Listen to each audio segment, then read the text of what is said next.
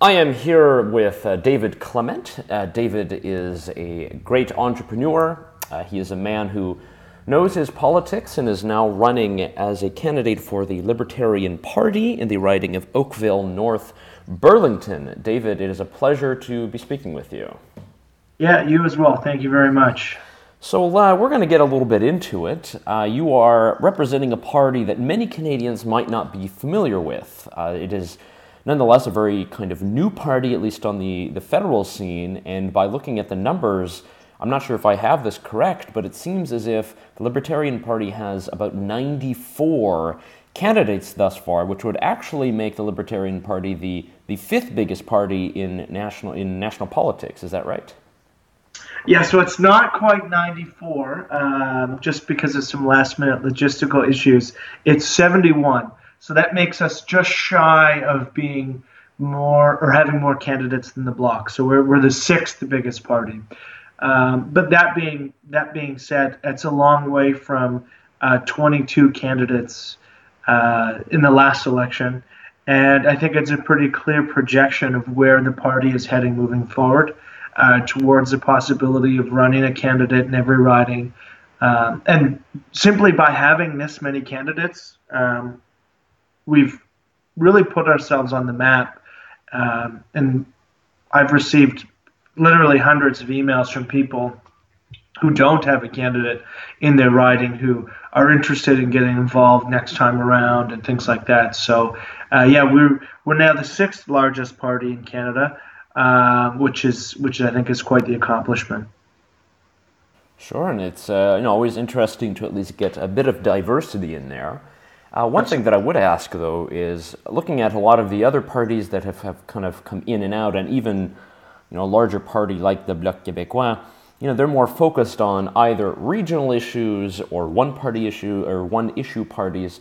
So I'm kind of wondering if you were to describe the Libertarian Party, you know, what is the best way that you guys fit into Canadian politics that perhaps is more advantageous than, say, the Conservative Party, uh, the NDP, or one of these, you know, single issue parties? Yeah, so I think we're very different in that we appeal to disgruntled members of all the other parties. Um, the best way I would describe us is being fiscally conservative or fiscally responsible and yet being socially liberal. Uh, that's, I think, the best way to describe our approach to politics. And the type of Canadians that we attract in regards to voters we have disgruntled conservative voters who are upset that the conservative government really wasn't economically conservative with a majority government. Um, we have old reform voters who really had those hard uh, economic views when it comes to minimizing the role of government in people's lives. We also have people who are coming from the left, whether that's the liberals as classical liberals, uh, or the NDP as uh, more prominently NDP supporters on single issues, let's say drug policy reform or privacy, who now realize that if they want to vote for a pro privacy party or a pro drug policy reform party, they don't have to deal with what they would call a lot of the baggage that goes along with supporting the NDP. And so we're seeing people come to this party um, from across the spectrum. It just depends on what issue kind of makes them a libertarian. Because I've always said that there's always something um, that makes someone a libertarian, whether they support equal rights for gay couples, or they are a cannabis activist, or a firearms owner, or an economic conservative. Um, all of those wide range of, of individuals uh, support us on one issue or another, and it's just a matter of getting the rest of our message out there uh, beyond that single issue. So, speaking, speaking specifically about your campaign, uh, I was able to see this a very professionally produced video. I, I saw it uh, go around, a lot of people were tweeting about it. A video that you did for your campaign called If I Wanted Canada to Fail. And I think one important theme, that, or I guess takeaway for anyone watching it, is that you mention a lot of issues that really haven't come up in the course of the, the federal leaders debate that we've been seeing played out on uh, some of the debates uh, either on television or throughout the print media. and online. So I'm just kind of wondering if there were some issues that the Libertarian Party would like to emphasize that aren't really being talked about in the course of the campaign. What do you think those would be, and why do you think voters should care more about those than petty issues which may be discussed in the federal leaders' debate? Well, yeah, and, and I think that I think you raise a good point. Um, a lot of the issues that I brought up in the video kind of touches on where or what I see uh, going wrong in Canadian politics, or how the status quo is failing um, Canadian citizens. When it comes to things, issues that I would love to see talked about, um, issues that are of more substance, uh, would be things like the tax code. Uh, nobody at the federal level, except for us, is talking about simplifying the tax code and reducing it for everyone. Um, across the board, you have, oh, we'll give this group of people tax credits, or we'll give this group of people tax credits, or if you built a deck in your backyard, you get a tax credit for that, or if you send your kids to camp, you get a tax credit for that. Uh, but no one wants to reform the tax system at all, uh, both left or right. Uh, it's it's very much par for the course when it comes to to that issue. So that's certainly one thing I'd love to see um, talked about because there's a huge economic cost to the way we set up our tax code. Not only does it cost seven billion dollars a year uh, in in payments to the Canada Revenue Agency to do this process, uh, it costs the average citizen, I think, about five hundred dollars to make sure that they can comply and qualify for whatever tax credits they, they can qualify for. Um, so that would certainly be one issue that I'd love to see uh, talked about in greater detail. Uh, another would be healthcare. Um, that one has literally been completely off the radar when it comes to um, when it comes to this election. Nobody's talking about healthcare. Nobody's talking about how our system is underperforming. We rank second last in the OECD. Uh, we have people, and not not as an exaggeration, but literal stories from from the, the past six months of people dying in emergency rooms because they've waited over 10 hours, uh, it taking longer than 18 weeks to see a specialist. Um, that's another huge issue that I would love to see because that really affects everyone. Sure. And just to be fair about that, there have been at least some points raised in, in some of the debates, and there's been an interesting kind of mantra we've seen in, in, in that we have Prime Minister Stephen Harper, leader of the Conservative Party, kind of, it sounds as if he is himself uh, part of the Libertarian Party. He's talking about kind of maintaining the provincial uh, control and you know, this not really being something that the federal government or a federal election should should focus on too much because it is a competence of the provinces. So, and he's yeah, so he's right in that it is a responsibility of the provinces, but he's wrong in that so long as the Canada Health Act exists, they all all of these provincial jurisdictions play by the same uh, legislative rules that have caused our system to fail. So he's right in saying that it's a provincial issue, but it's not necessarily or entirely a provincial issue so long as the federal government is going to mandate certain policies across the board.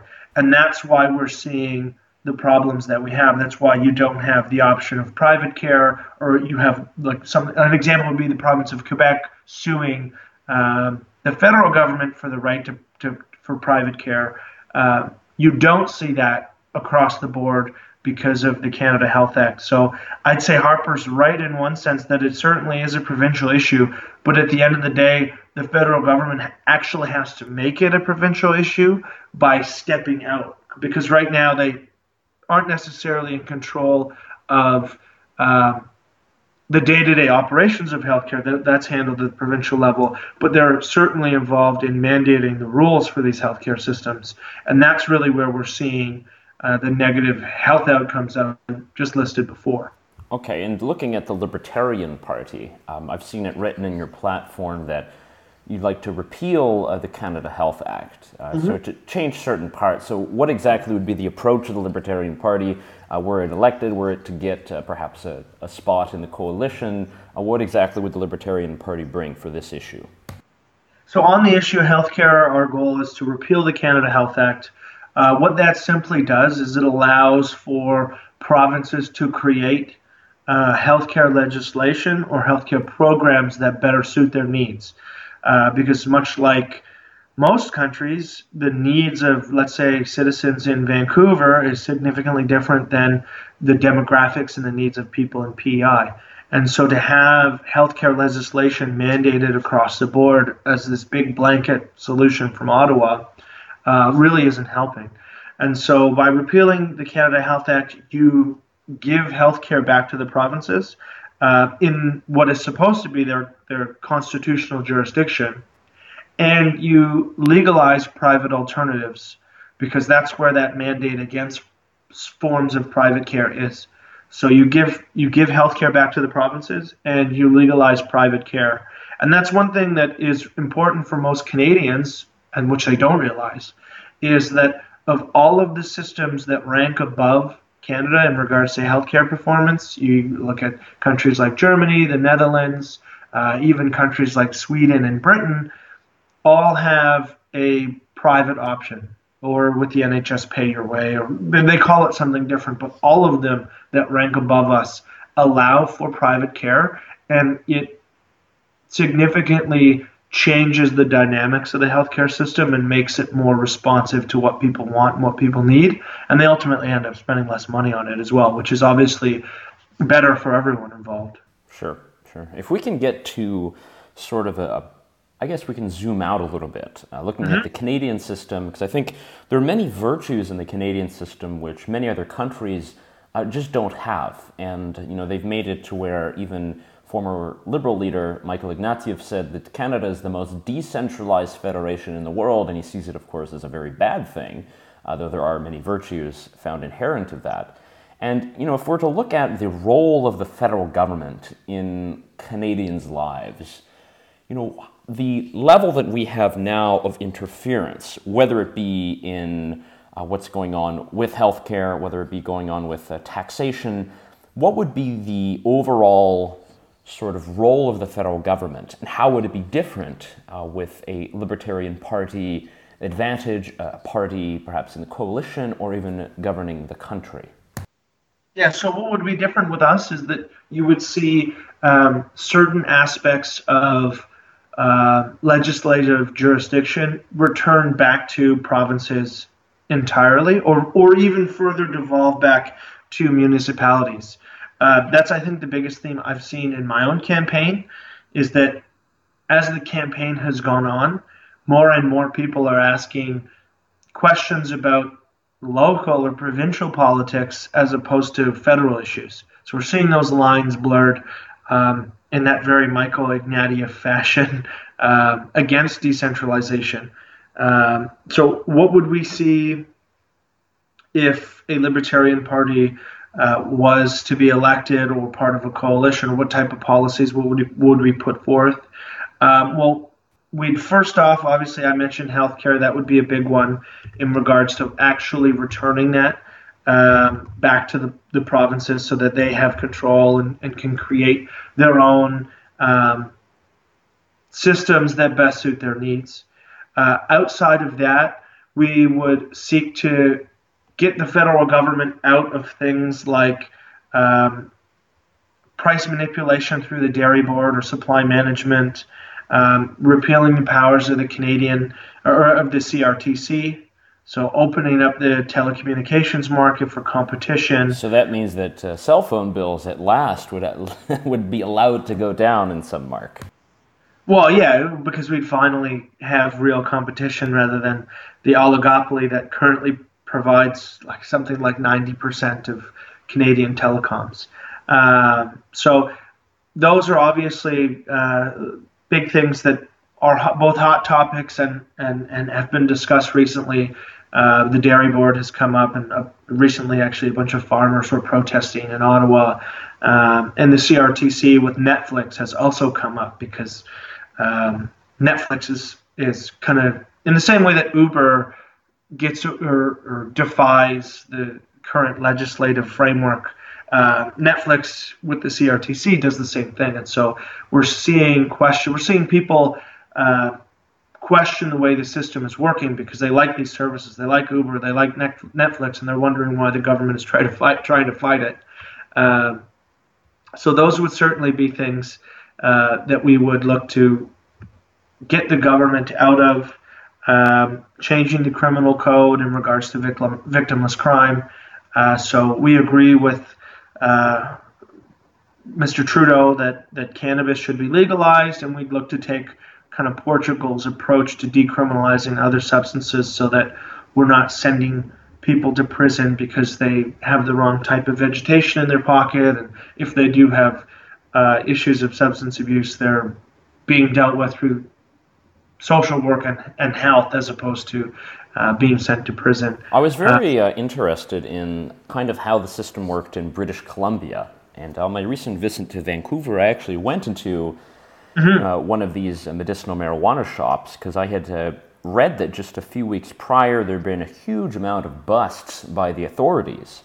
And you know, I'm not really sure exactly why it was there. From from what uh, they told me in the shop, that had to do more with permits and licenses and, and fees. You know, looked to me more like uh, somebody was kind of giving a bit more, uh, you know, government. Uh, I guess they had a bit more government influence than others. Yeah. But uh, you know, that's sub- well, how would that work, kind of, uh, in the Canadian system per the Libertarian Party? Yeah, so what's happened there is the city of Vancouver has decided that they're just going to go ahead and grant business licenses to cannabis dispensaries. Um, that's something that the federal government should not be fighting. The Conservatives and our Minister of Health, Rona Ambrose, has essentially attempted to wage as much of a war against these dispensaries as they can. Um, and it's just a giant waste of federal federal resources. If a city like Vancouver wants to have a business licensing procedure for cannabis dispensaries that sells to medical patients, why does the federal government care? Um, all of that exists and only exists because the system that our that the Ministry of Health has, has created um, and the, the, MMAR regulations uh, have have basically failed medical patients, and that's why they're they're going to dispensaries and why dispensaries exist. So on that issue, we would absolutely say, okay, that's fantastic. We're not going to use um, federal resources or RCMP resources to bust down the doors of these dispensaries who are operating legally in their given jurisdiction. So uh, you'd certainly see a hands-off approach to municipal affairs uh, and, and, we wouldn't be we wouldn't be doing what the conservatives are at least trying to do when it comes to uh, these medical facilities in Vancouver. Sure. That's an important point. Now that uh, you know we've looked at the issues, and of course I'm talking with David Clement, uh, was a candidate in the riding of Oakville North Burlington over in Ontario. He's running for the federal Parliament of Canada under the Libertarian Party banner. If we could look at the Libertarian Party, I think uh, people now, upon hearing a bit of your views, are a bit more familiar with you and the party and, and can definitely check out libertarian.ca if they're more interested. If we could look at the practicality of it, you know, very new party, trying to get its sort of weight in Canadian politics. Uh, for years, as far as I've heard from a lot of Canadians on the ground, if they've been looking for any kind of federal party, a lot of libertarians have leaned more towards the Conservative Party. And mm-hmm you know, so what is the, the main difference, you'd say, between the Conservative Party and the Libertarian Party, and why should people who are more inclined towards fiscal kind of conservatism, why should they choose your party instead of the party that has governed Canada for now the better part of a decade?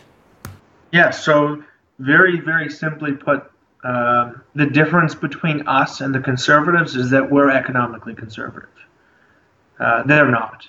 Um, that's the biggest difference is that as much as they uh, rose to power and, and took office under the banner of being fiscally conservative, they added over $180 billion to our national debt, uh, most of which was actually added with a majority government, um, which is just an inability to limit spending. Um, they've done nothing when it comes to things like supply management, and in fact, they now defend it. Uh, they've taken positions that are not economically conservative when, it, when you look at how um, the war on drugs is handled and how much it costs to send people to prison um, because they they have cannabis on them. Um, so that's the biggest thing. If you're an economic conservative and you share you you share those kind of old Stephen Harper reform values of decentralization, more power to the provinces, less power in Ottawa, smaller government, lower taxes for everyone. Um, we're your party, and we're seeing that actually come to fruition in a lot of writings. Uh, in Tim Moen's writing in Calgary, the the uh, the MP who, or the previous MP who was there, who's no longer going to be in office, uh, emailed all of his supporters, all of his conservative supporters in that riding, and said, if you care about being economically conservative, you should vote for Tim Moen and not the Conservative Party's candidate because they because he doesn't represent the values of actually limiting. Um, how involved the, the government is in your economic affairs. So I think that's the biggest thing is that we embrace those values. Um, those fiscally conservative values, and we apply that to, to social things like the war on drugs or anything like that. And uh, that's the biggest difference between us and the conservatives, or us and the conservative party. And uh, looking at your slate of candidates, uh, I, I, don't have a map available to see all of that, but are you a, a party that is, is turning out to have a lot more candidates and support in perhaps the western provinces or centered around Ontario? You know, is there a Quebec presence. How is that looking in, in terms of how Canada is, is kind of split up? Because I know that one advantage the Conservative Party has is, and we have to remember, the Conservative Party in itself is not that old. You know, it formed after the merger of uh, you know a couple, uh, two different parties, which you know had their different kind of centers of power. So how is power being distributed uh, with the Libertarian Party? Where are you finding most of your support, and what do you think is the best path to uh, to power or to parliament for the Libertarian Party? Yeah, so right now I'd say um, our key areas of support are Ontario, British Columbia, Alberta, and Quebec. Um, those are the areas where we are able to run the most candidates. Um, where we are starting to have more name recognition.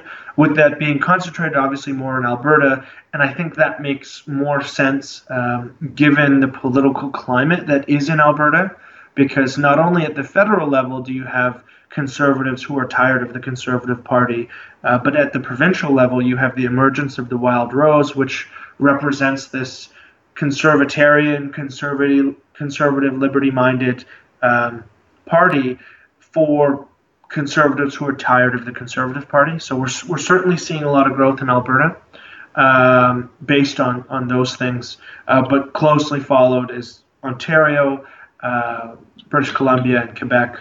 And uh, we're, we're working on expanding throughout the East Coast and expanding through through Manitoba and uh, and Saskatchewan.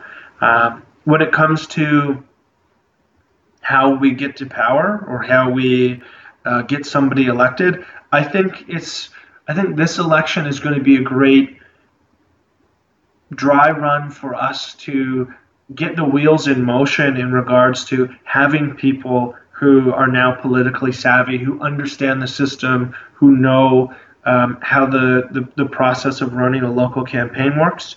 And with that, um, I could certainly see us having a, an elected member of parliament um, within the next.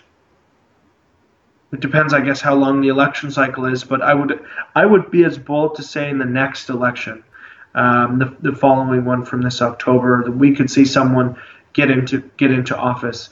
And I think with that, once you have somebody in office and you're running as many candidates as we are, um, it becomes very hard to ignore.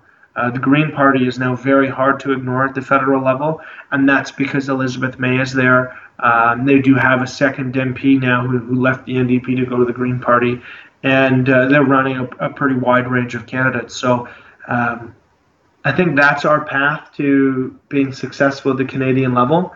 Uh, and I think that we are on the right track. And I think that we, the, the wheels are certainly in motion for us to uh, continue down that road if the Libertarian Party of Canada does succeed in getting a couple of seats uh, across the country. Is there a particular party or a group that you would be more inclined to go into coalition with, either in opposition or perhaps for even uh, control of parliament? Um, that's really hard to say because it's our party is so fundamentally different from all of the other parties. It would be very difficult to actually go into a formal coalition. We could certainly have a coalition with different parties on different issues or different votes. So if you look at something like drug policy reform, we would probably align with the Liberals or the NDP much more than we would the Conservatives. Um, if we're looking at tax cuts, then maybe we would align more with the conservatives rather than the NDP and the liberals. Um, but that being said, it'd be very difficult for us to uh, still hold the values of classical liberalism and actually adhere to a full coalition like what the NDP and, and liberals have kind of flirted with recently. Uh, but we would certainly, well, we, we, I, we certainly wouldn't be opposed to um, working with other parties on specific issues and votes. And I think that's what could actually make Canadian politics a lot more interesting and responsive would be to break away from these hard party lines. Um, and that's actually something I fear about this potential coalition is that you just create a super party that has more people voting along party lines regardless of what their constituents think and regardless of what these candidates actually think because um, not a lot, not a lot of people know, but Canadian Parliament is particularly whipped uh, when it comes to where members of Parliament vote. Um, so much so that if you don't vote for your with your party, um, most of the time, especially if it's a matter of money, uh, you're kicked out immediately and you lose your party status. Um, so wow. yeah, that's that's yeah, and and that's actually how I got politically involved because I campaigned when I was younger, before I was old enough to vote.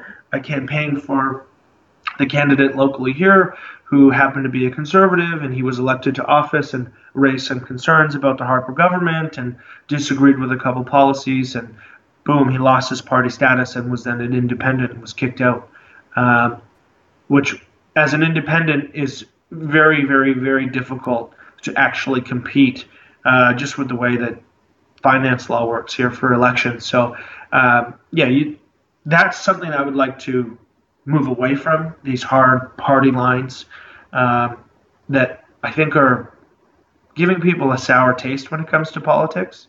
Uh, and move towards a more responsive kind of dynamic House of Parliament that focuses on issues rather than focuses on being partisan and cheering for the blue team because you like the conservatives or the red team because you like the liberals.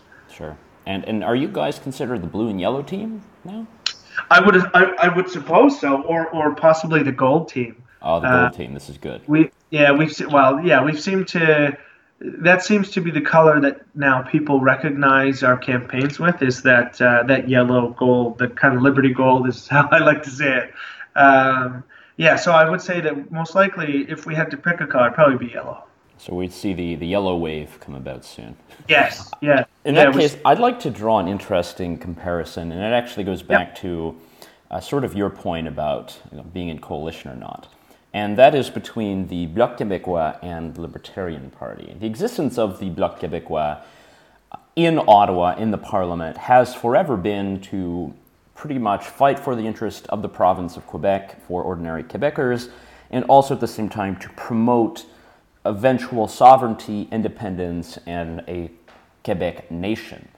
And mm-hmm. while they've done this, uh, there's just a lot of, of compromising that seems to go on. There's a lot of asking federal government to spend a lot of money earned by taxpayers in Alberta, Saskatchewan, British Columbia, Ontario, and everywhere else to build mm. bridges in Canada, to build all these fancy projects, and basically go against this entire idea of Quebec being independent and instead just kind of make it a hostage situation whereby everyone is working for Quebec. And that's that is, I would I would argue myself that that is the Bloc Québécois going against its own principle, its own principle of of kind of self-sustainability and sovereignty. And now, if I can take that and, and turn to the Libertarian Party, do you think it's possible to have a, a fully libertarian, principled party you know, even be involved in, at this level of government? You know, is, do you believe there's a place for principled libertarians in a, a government uh, that would be in a place like Canada? Does our system allow us to have a, a party that does have libertarian principles, or is that just pretty much uh, too difficult for it to even to exist in, in the current uh, paradigm? You mean in Quebec or nationally? Oh, no, no, I'm talking about federally. I'm, I just mean for the Bloc Québécois comparison, it's just that you know, they are pretty much issuing their principles by asking so much from the federal government. Yeah, well, I, to kind of draw parallels to some of the goals of the bloc or or some of the uh, resentments to transfer payments and things like that across the country. Um, I think you there is a political climate for a principled classical liberal party um, that applies those principles to the federal government, um, giving more power to the provinces in the way that minus maybe the question of separatism.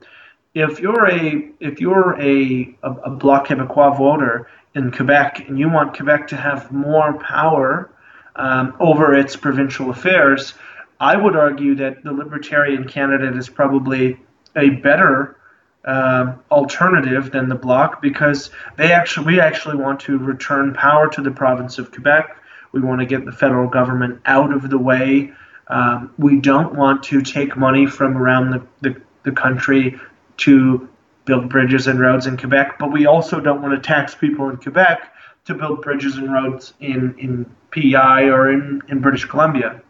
Um, so, in the context of Quebec, there certainly is a, a um, in my opinion, a, a, viable political climate for, for a classical liberal approach. Um, when it comes to the rest of Canada, I do also see it there, uh, simply because there are so many people who are tired of the way politics is run in this country. Um, and, and I see this while I'm out talking to people at debates or door knocking it's there's a lot of people who are really tired of settling, and I see a lot of people become very intrigued by the idea of a party that's fiscally responsible and, and socially liberal or socially tolerant. And so, yeah, I, I certainly do think that the political climate here um, can and and I think will um, adapt or, or will accept a, a libertarian party uh, that is more recognized at the federal level. Yeah, that's very true. I think uh, one point that hasn't really been discussed too critically in, in the course of the federal leaders debates that we've seen um, on television or geez, in many cases, it's it's almost impossible to even watch these things. It's, it's they're not even really that broadcast that uh, that much. It's kind of you have to do a lot of work to find it.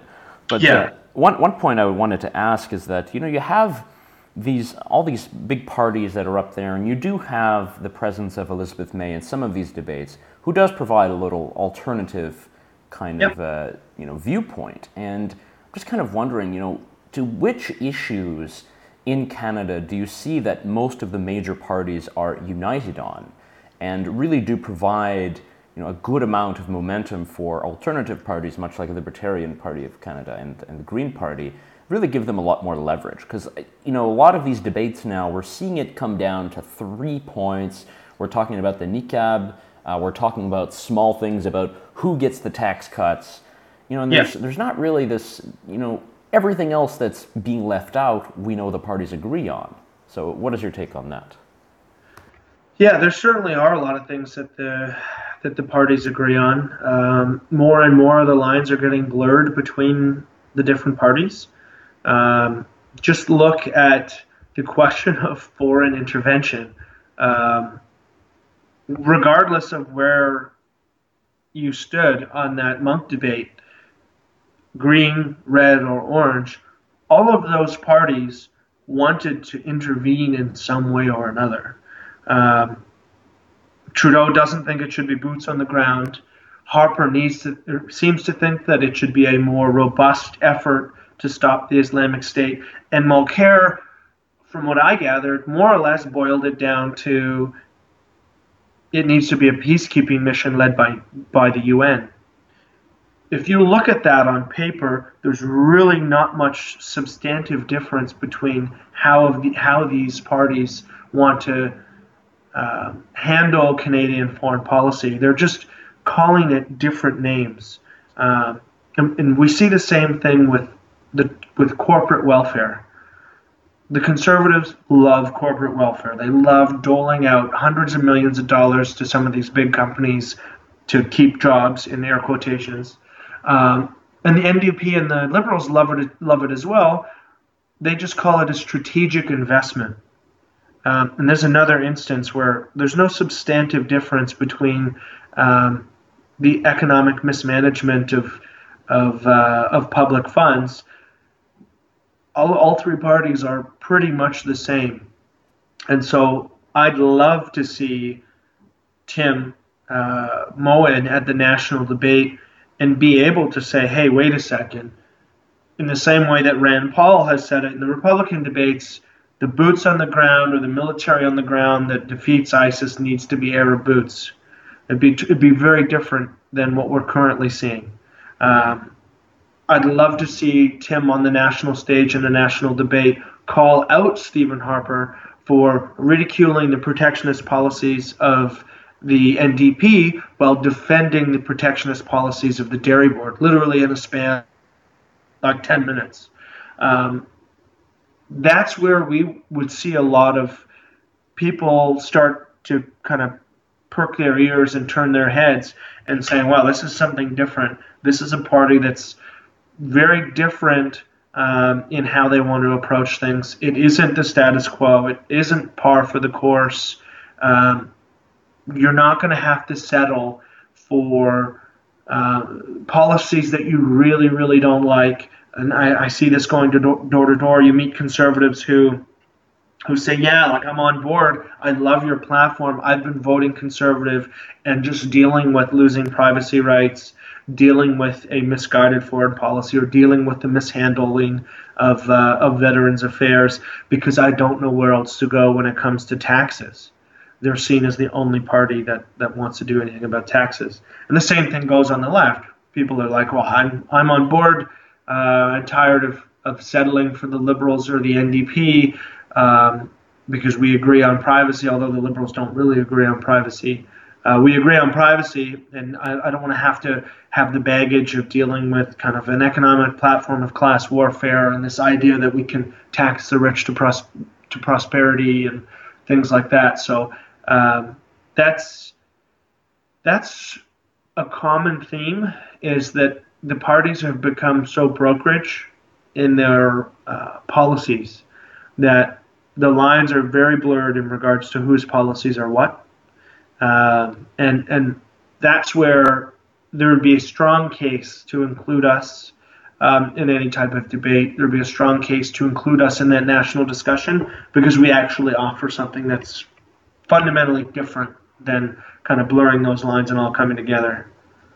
All right, sure. Yeah, that's a, it's a great closing pitch. Again, if you are interested in David's candidacy, you can uh, go to davidclement.ca, uh, check out Libertarian Party of Canada, libertarian.ca, and uh, definitely plenty of candidates in ridings throughout Canada, so you can at least check out to see if there's a, a good opportunity. I actually I just will receive my ballot here very soon to be able to vote from abroad, though I think I only have about uh, two years left to vote like this, according to the new law. I don't know yep. if you saw, Dave, there's also uh, Wayne Gretzky came out and endorsed Harper, and uh, there was a very funny point in that somebody pointed out, well, look, uh, Wayne Gretzky's lived outside Canada for over five years. He's actually not able to vote.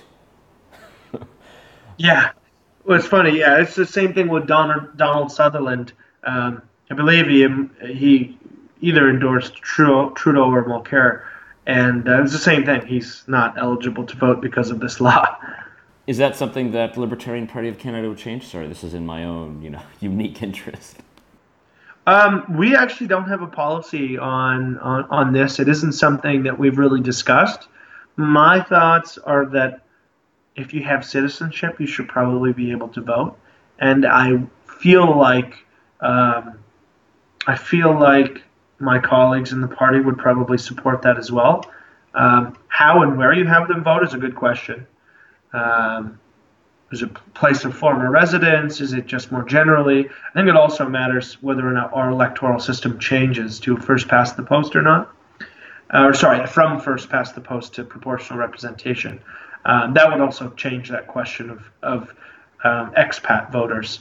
Uh, so no, we don't really have a policy on it, um, but I'll be sure to to to try to dig up some conversation um, on the matter and, and, and see if we can come up with a policy. Th- thanks for lobbying for me. That'd be important. Yeah, no. All right. Uh, thank you so much, David Clement. Again, check out our website, davidclement.ca. This is Yael Ossowski for Pan Am Post. Thank you very much, David, for taking your time to talk to me.